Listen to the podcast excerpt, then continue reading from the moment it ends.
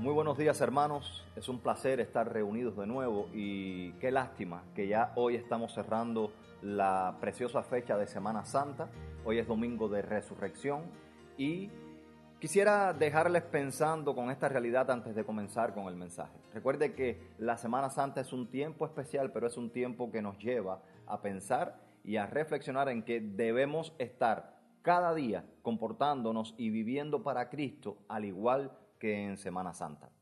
Hoy, como bien hemos mencionado, eh, estaremos cerrando con el mensaje de resurrección y estaremos tratando el tema que vamos a ver en Primera de Corintios 15 del 11 al 22, pero no precisamente ahora. Hoy hacemos memoria de la resurrección. Con toda seguridad soy de la opinión que constituye una columna fundamental de nuestra fe. Citando lo que dijera un apologeta que he leído mucho, la resurrección de Jesucristo y el cristianismo se sostienen o se caen los dos juntos. Uno no puede ser verdadero sin el otro. Nosotros como creyentes debemos y tenemos que estar preparados para refutar cualquier oposición a la resurrección. Este es un hecho histórico comprobable como cualquier otro y quisiera ahora que vayamos a ver algunas evidencias para después ver entonces los asuntos teológicos que nos atañen al texto que hemos mencionado. Es sensato validar todo el proceso, puesto que hay quienes refutan la resurrección intentando derrumbar los hechos que le antecedieron. Veamos algunas evidencias. Jesús, como primera evidencia que podemos ver, fue sometido a varios juicios. El número exacto, seis juicios. Un juicio ante Anás, otro ante Caifás, otro ante el Sanedrín, ante Pilato. Pilato lo envía entonces a un juicio ante Herodes y luego el rey Herodes vuelve a enviarlo a Pilato. Es bueno reconocer que la respuesta lógica de cada parte en los juicios, o sea, la judía y la romana, era que ambos querían sentenciar a Jesús. Los judíos deseaban matarle, por no responder a la ilusión de la que ya hemos hablado. ¿Recuerdan la ilusión de la entrada triunfal, la victoria político-militar? Y también Roma deseaba matarle para evitar un levantamiento, una eh, posible revolución. Esto era lo que se deseaba en cada juicio. Esto nos ayuda a ver que Jesús realmente iba a ser condenado. Además de esto tenemos como evidencia la muerte real. Y usted dirá, la muerte real de Jesús fue una evidencia, por supuesto, porque históricamente también ha intentado una herejía entrar en la iglesia para derrumbar la muerte de Jesús, porque de esta manera derrumban la resurrección. Muchos han sugerido que Jesús realmente no murió y luego sus discípulos y él actuaron como que él volviese a la vida. O sea, siendo que no murió, la resurrección entonces sería una actuación. Y no sería válida para la iglesia hoy. También tenemos como evidencia todo el proceso hasta su muerte. La flagelación, la cual sufrió Jesús, 40 latigazos con el flagelo o gato de nueve colas, como se conocía eh, en el imperio romano. Era un látigo de, de nueve trenzas de cuero con pedazos de metal y también pedazos de hueso intercalados. También el Via Crucis, el camino de Jesús desde la flagelación y el lugar de tormento ahí en el patio romano hasta el monte Calvario, llevando el tronco transversal de la cruz, el cual se llamaba en latín patibulum. El mismo pesaba aproximadamente 110 libras, cerca de 50 kilogramos. Además de esto, cuando llegó al monte Calvario, sufrió la crucifixión. Imagínese qué muerte tan, tan, pero tan mala. Era la peor muerte que el imperio romano había diseñado para las personas de peor calaña, los asesinos, los violadores. Además de esto, siendo ya crucificado, tenían por costumbre, antes de que se acabara el día, para asegurarse de que realmente esta persona que estaba crucificada debía morir, le fracturaban las piernas. Esto aceleraba el proceso de la muerte, ya que todo el peso del cuerpo caía y la persona moría en un, en un digamos, en una fusión de asfixia y también un fallo eh, del corazón. En su caso no fue necesario. Vieron que ya había muerto y dijeron que no se le quebrasen las piernas, cumpliendo así con una profecía del Antiguo Testamento. No será quebrado ningún hueso tuyo. Y por último, tenemos también que no haciéndole esto, sí se cercioraron de que estaba muerto con un golpe de lanza en su pecho. Además de esto, tenemos como evidencia la tumba y la sepultura. Miren, la tumba era de roca sólida Jesús fue puesto dentro de una especie de cueva que fue tallada, o estaba más bien tallada en la roca sólida. La piedra que tapaba este hueco, esta puerta de esta roca, es mencionada por Mateo y por Marcos y mencionada como muy grande. Más o menos dicen algunos comentaristas que la piedra debía pesar entre una tonelada y media a dos toneladas corría esta roca, corría por una pendiente o por una zanja hasta sellar la puerta. Imposible para un hombre o dos hombres juntos mover esta piedra. Además de esto tenemos la guardia romana. Esta guardia romana es mencionada con la palabra griega custodia.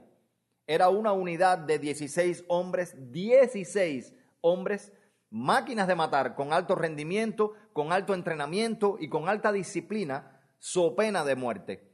Hacían turnos de cuatro horas y en tanto cuatro cuidaban el lugar, los otros doce dormían en un semicírculo frente a ellos con sus cabezas cerca de estos cuatro que estaban despiertos para poder ser avisados rápidamente. Imagínense, cuatro haciendo guardia frente a la roca que tapaba la tumba y los otros doce en un semicírculo o sea, era imposible llegar a estos cuatro sin pasar por este semicírculo y con la cabeza hacia ellos para que pudieran ser avisados rápidamente. Y por último, con respecto a la tumba, el sello romano. No bastaba con la guardia de 16 soldados altamente entrenados, sino también que había un sello que constituía de una cuerda de uno a otro extremo de la piedra, sellado con arcilla en cada punta y también en el centro, en presencia de los guardias. Llegaba la guardia romana, se constataba que el cuerpo había sido puesto ahí y la guardia romana fue de hecho porque el mismo Sanedrín judío pidió eso para que no robasen el cuerpo y no dijesen después que había resucitado. El mismo Sanedrín da evidencia de que el cuerpo fue puesto en la tumba. Los guardias se cercioraban de que estaba allí, cerraban la tumba y entonces ponían el sello romano. Ahora, ¿Qué dice la escritura con respecto también a la resurrección de nuestro Señor Jesucristo? El apóstol Pablo escribe a la iglesia de Corinto que tiene falsos maestros enseñando que no existe resurrección de los muertos. Miren, veamos la tesis de Pablo en el capítulo 15 de la carta de la primera carta a los Corintios en defensa de la resurrección. ¿Qué pasa si la resurrección realmente no fuese cierta? si fuese falso, dice Pablo, y si Cristo no fue resucitado, estamos leyendo a partir del verso 14, vana es nuestra predicación, vana también vuestra fe. Y hasta somos hallados falsos testigos de Dios, porque testificamos de que Dios resucitó al Mesías, al cual no resucitó, si es verdad que los muertos no son resucitados. Si solamente para esta vida esperamos en Cristo, somos los más dignos de conmiseración, dice Pablo, de lástima de todos los hombres. Mira hermano, si fuera incierta la resurrección de Cristo, entonces la fe predicada por Pablo y los cristianos corintios fuera falsa, fuera vana. De más está decir que no quitaría del hombre el mayor de sus miedos. ¿Cuál? Por supuesto, el miedo a la muerte. El miedo a la muerte, hermano, solo puede ser quitado por la realidad de una eternidad con Dios. Pablo dice a los corintios creyentes que si la única realidad existente fuera esta vida sin resurrección, entonces ellos fueran los hombres más dignos de lástima del planeta. Y cuando digo hombres me refiero a la iglesia en su totalidad, hombres, mujeres, niños, quienes forman parte de la iglesia. Fuéramos dignos de lástima. Veamos ahora esta gran necesidad realmente cubierta. El verso 21 dice de esta manera, porque por cuanto la muerte vino por medio de un hombre, también por medio de un hombre la resurrección de los muertos. Porque así como en Adán todos mueren, así también en Cristo todos serán vivificados. Repito, así también en Cristo todos, absolutamente todos, dice Pablo, serán vivificados. Hermanos, si la resurrección fuese falsa, nuestra fe fuese inefectiva. En el verso 17 pudimos leer, y si Cristo no fue resucitado, vuestra fe es inútil, vana, aún estáis en vuestros pecados. Y también los que durmieron en Cristo perecieron. Cristo pagó por el pecado en la cruz. Pero si no resucitó, entonces no tuvo victoria la muerte le hubiese vencido y quedó muerto por el pecado como un hombre más, nosotros no tuviésemos redención verdadera, pues todavía tuviésemos la muerte como cuenta pendiente al no haberla vencido Jesús. Ah, pero hermano, hay una buena noticia. Nuestra realidad es otra. Hemos visto y hemos aprendido que la realidad es otra. Dice el verso 20, pero ahora, miren, y esto es entre signo de exclamación, pero ahora el Mesías fue resucitado de los muertos como primicia de los que duermen. Pablo está diciendo acá algo verdaderamente importante. Dice en el verso 54, y cuando esto corruptible, refiriéndose al cuerpo, a la carne, se vista de incorrupción y esto mortal se vista de inmortalidad, entonces será cumplida la palabra que ha sido escrita. Sorbida es la muerte en victoria o tomada, vencida es la muerte. ¿Dónde está, oh muerte, tu victoria? ¿Dónde, oh muerte, tu aguijón? Pues el aguijón de la muerte es el pecado y el poder del pecado la ley. Termina ahora diciendo Pablo en el verso 57, pero gracias a Dios que nos da la victoria por medio de nuestro Señor Jesucristo. Y claro, esto es única y exclusivamente porque Jesucristo, mi hermano, ha resucitado. Esta es una verdad que es para nosotros una columna en la fe. Jesucristo ha resucitado. Y esta es una obra que completa el Evangelio en nosotros. El Evangelio, la obra de Cristo en nosotros es válido porque es válida la resurrección. Jesucristo selló esta obra con su resurrección. Hermano, por último queremos dejar algunas aplicaciones. Si nosotros viviésemos con la seguridad plena de la resurrección, entonces pudiéramos tener algunas verdades. La confianza en la resurrección aporta a la vida un mayor sabor espiritual. Tenemos un anhelo por su santidad, confiando en pleno en su gracia. Las disciplinas espirituales son para nosotros elementos de gozo. Tenemos una relación diaria y especial con Dios a través del estudio de la Escritura, la oración, la comunión y fraternidad, los servicios y los recursos, todos que podemos disfrutar en nuestro grupo de Telegram de la iglesia y también en el de Facebook.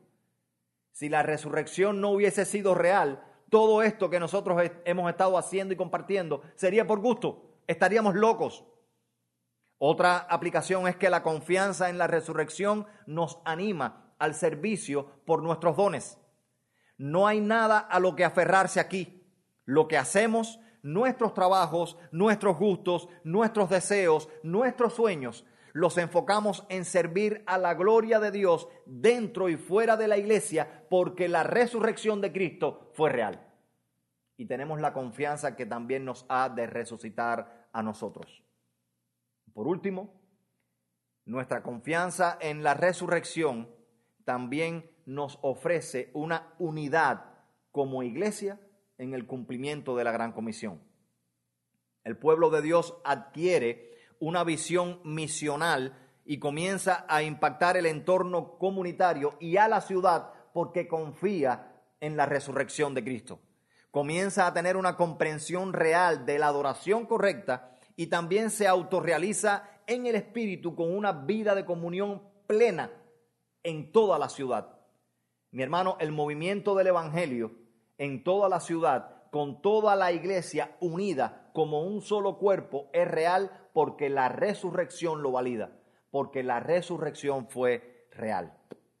Por tanto, disfrutemos de la garantía de eternidad que tenemos en la resurrección de nuestro Señor Jesucristo y gocémonos porque su obra se replicará también en nosotros. Recuerde, como al principio lo que dijimos, cada día de nuestra vida cristiana debe ser como la celebración de Semana Santa. Ha sido un placer celebrar toda esta semana y va a ser un placer seguir celebrando cada día juntos como cuerpo de Cristo, el Cristo resucitado. Que Dios le bendiga, hermano.